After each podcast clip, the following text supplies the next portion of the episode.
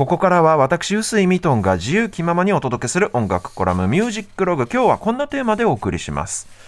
祝東京で公開超長編ドキュメンタリー映画アメリカンエピック絶対に見なきゃダメということで、はい。本日からねこれ11月18日本日から恵比寿ガーデンシネマズで公開になります。超長編ドキュメンタリー映画についてのお話です。はい。アメリカンエピックという映画なんですけどこれどういう映画かというと、はい。電気録音電気録音という技術が誕生して、はいレコード産業が花開いていった1920年から30年代くらいかな、アメリカ各地の大衆音楽っていうのがどのように記録されてどのように広まっていったかっていうその様子を描いたドキュメンタリー映画になります。でこれもう録音技術史にアメリカ各地のルーツミュージックの歴史を絡めた映画っていうことで、はい。僕が監督したんだっけなっていうくらい あの僕の僕大好きなネタというか、はいはいはい。なんか監督したような気がしてきた。あ撮ったの？俺かなって思ってしまうくらいの、ん。このこの番組のこのコーナーでも散々扱ってきたようなうん。ネタが、もう本当に凝縮されてるような映画なんですね。はい。で今回のこの映画っていうのは、まあ、公開は今日からなんですけれども、以前もこのコーナーであのご紹介しましたピーター・バラカンさんのフィルムフェスティバルで先行上映されていたんですね。なのでその時に結構音楽ファンの間で話題になってまして、はい。でそんな映画が今回晴れて都内の映画館で公開されたということで本日の11月18日から多分ね12月の1日までなのよあ恵比寿のそう短い恵比寿のガーデンシネマなんですけど短くて、はい。でこの短い上にこの映画、はい。さっきから僕ね超長編ドキュメンタリーっていう風に表現してますけどねどのくらい長編なのかっていうと全部で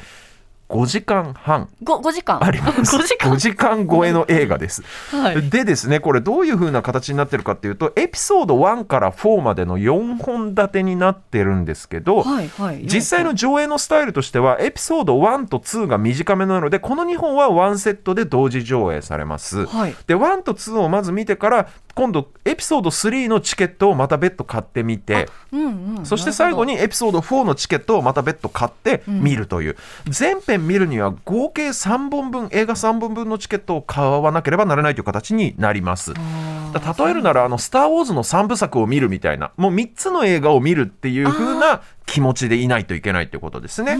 まあ正直時間もお金も映画3本分かかると。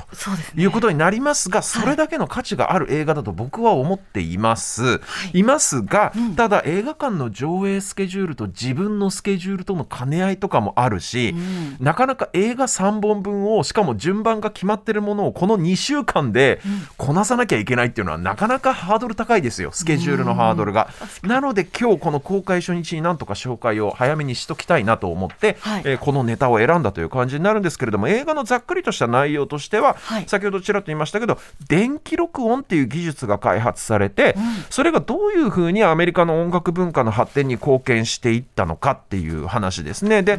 この電気録音っていう技術を用いて、はい。用いることによってですよそれまでは各地域ごとに歌われて親しまれてきた、ローカルの各地の民謡であるとか、大衆音楽伝統音楽の類のものがどういうふうにしてアメリカ中に広まっていったのかっていうのを描いてるわけですね。でまず電気録音とは何ぞやっていう話ですよ。はいあのー以前このコーナーでもアナログテープの発明について話しました。はい。あのーそのね音楽コラムのアーカイブも多分今日か明日には YouTube に上がるんでぜひあの YouTube でご覧いただきたいと思うんですけどアナログテープでの録音っていうのももちろん電気を使いますからこれも当然電気録音の部類に入るは入るんですが、はい。この映画の言うところの電気録音っていうのはもっと前の時代アナログテープが発明される前の時代の電気録音を指していて、はいはいつまりですねアナログテープって戦後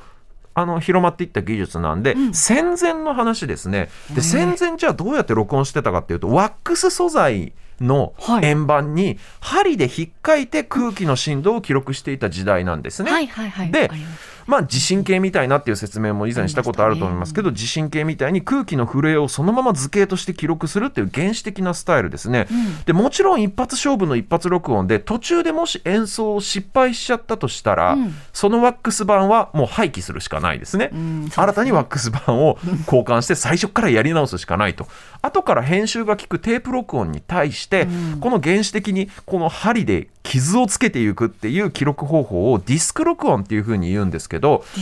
実はこのディスク録音は電気の力を必ずしも使わなくてもできちゃうことなんですよ。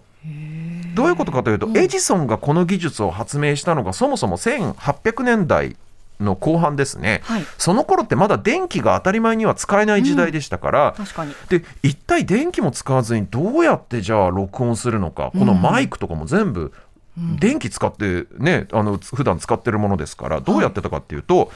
ラッパ状のホーンに向かって楽器を演奏したり歌を歌ったりしてその筒でラッパ状の筒で空気の振動を凝縮されて、うん、ワックス板を刻む針を振動させていたんですよ。あの糸電話ってちっちゃい頃遊びました、はい、糸つけた紙コップで。あの紙コップに向けて声をわーって言うとそれが糸に振動が伝わる。紙コップでちょっとその響きが増幅されるんですけどあれと同じ原理なんですよ。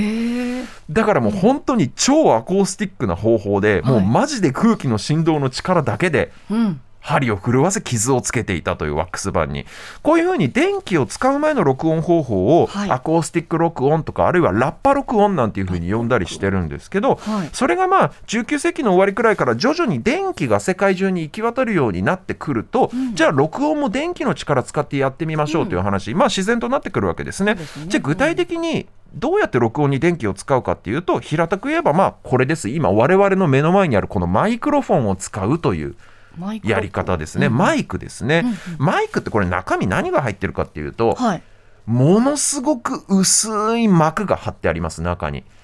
でその膜が空気の振動によってこう震えます、はい、でその震えを、まあ、磁石の力とか静電気の力とかによって電気信号に変換して、でその電気信号をこのケーブルを伝って、はい、アンプという増幅する信号を増幅する機械に行きます。でアンプで主に真空管の力でさらに増幅させると。その増幅された電気信号でもって今度はワックス板を刻む針を震わせるってわけですね。だからそのアコースティックなこの電気を使わないディスク録音とあるいは電気を使うマイクを使うディスク録音って何が違うかっていうと音声信号をどうやって増幅させるかっていう違いなんですね、うん、ラッパみたいな筒状のもので、えー、空気の振動を増幅させるのか、はい、電気の力を使って増幅させるかの違いであって、うん、どっちの場合であってもとにかくアナログテープが登場する以前戦前はワックス板を針で引っかいてレコーディングしていたこと自体には変わりはないわけですね。なるほど、ただこの電気録音っていうのが生まれた1920年代ですね、はい、この電気録音のおかげでやっぱりねそれでもアコースティック録音とは比べ物にならないほどクリアな音で録音できるようになったわけです。はいはい、これはレコード産業的にはこれはこれ大事件だったわけですね。大発明だった。で今までは録音不可能な素材も取れるようになったと、これもうめでたしめでたしじゃないですか。うん、と思いきやこの1920年代っていうのはラジオ放送が普及した時期でもあるんですよ。で以前この話もこのコーナーで実はしたことあるんですけど、はい、ラジオって受信機さえ買えばただでいくらでも高音質な音楽が楽しめちゃうじゃないですか、うん、無料のメディアなわけですよ、だからレコードがラジオの普及のせいでレコード売れなくなっちゃったんですね。うんで最終的にじゃあラジオとレコード産業の関係がどうなっていったかっていうのはその音楽コラムのアーカイブを YouTube でご覧いただくとして、うんはい、ラジオの登場によってレコードが売れなくなって困ったレコード会社はどうしたか、はい、ただ手をこまねいて黙って見ていたわけではありません。どうしたかというとレコード会社の人たち全米各地の田舎町を回って、はい、新たな音楽新たな才能を探しに行ったんですね。つまりまだ見ぬアーティスト未知の音楽を探し求めてラジオも電気もまともに普及していないような土地を、はい、レコード会社のスカウトたちが駆け回ったわけです。スカウトしに。でまだ知らないような土地まだごめんなさいまだ知らないような未知の音楽を、はい、知られていない音楽を探すっていうことはつまりですよほぼニアリーイコールで未知のマーケットを開拓するということでもあるわけです。例えば、うんハワイに行って、はい、ハワイの音楽を、うん、のレコードを作れば、うん、少なくともハワイの人には確実に売れるわけじゃないですか。そう、いうふうに新しい商品の素材をただ探すだけじゃなくてレコードという商品のマーケットも同時に開拓するために田舎町に繰り出していったというわけなんですね。そうやってアメリカ中で、うん、えー、なんというかその場その場だけで楽しまれていたあるいは伝わっていた音楽っていうのが発見されましてレコード会社の人たちによってねこの1920年代に。は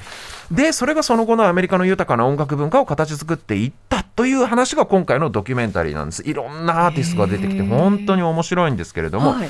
とにかくジャンルを問わず音楽好きっていう人には絶対に見てほしい映画なんですよ、うんうん、もうポピュラーミュージックとは何ぞやっていうこうね僕がちょっと前にした沖縄の音楽の話にも通ずるんですけど、要はもうポピュラーミュージックって民謡なんですよ。元を正せば、うん、各地で人々にの生活の中で親しまれていた音楽そのものなんで、うん、それがじゃあレコードっていう音楽を記録簡単に電気の力でできてそれを大量生産できるようになってそれがそれで世界がどう変わったかっていうのがね本当にこの映画の見どころでございましてそれと同時に、はい、歯車とかギアとかあの工具とか、はい、あるいは車いじりバイクいじりなんかが好きな人メカ好きな人にもぜひ見てほしい映画で、なんでかっていうと、はい、1920年代当時のレコーダー録音機とか、マイクとかをフルレストアして、うん、それを使って現代のアーティストがレコーディングするっていう企画もそのドキュメンタリー映画の合間合間に挟まっていて、うんうん、それレストアされて再び火が入れられた機材たちっていうのが本当にかっこいいのよ。機械仕掛けみたいな感じでターンテーブルが動いたりとかそのギアがこうなんかギアを回すのも重りを吊り下げて重りが下に下がっていくような感じで、はい、こんな原始的な仕組みだったんだっていうものすごいねこれメカ好きな心をくすぐられる 映画なんでねぜひ見ていただきたいんですが、うん、本日から12月1日までですね恵比寿ガーデンシネマで公開中。その他にも全国各地の映画館でいろいろなタイミングで公開されてますので気になった方はぜひちょっと調べてほしいなと思いますけれども、うん、今日お送りする1曲はですね映画の中でその1920年代当時の機材をレストアして復刻してレコーディングしたという曲ですね。メンフィス・ジャグバンドという1920年代30年代に活躍したバンドの名曲「スティーリン・スティーリン」という曲なんですがソウルシンガーのラファエル・サディークが歌ってます。そして次世代オルタナフィドル奏者のリリー・メイという素晴らしいフィドル奏者がいるんですけど彼女のフィドルと歌声も大フィーチャーされています。ではお聴きくださいましょう。サントラからです「スティーリン・スティーリン」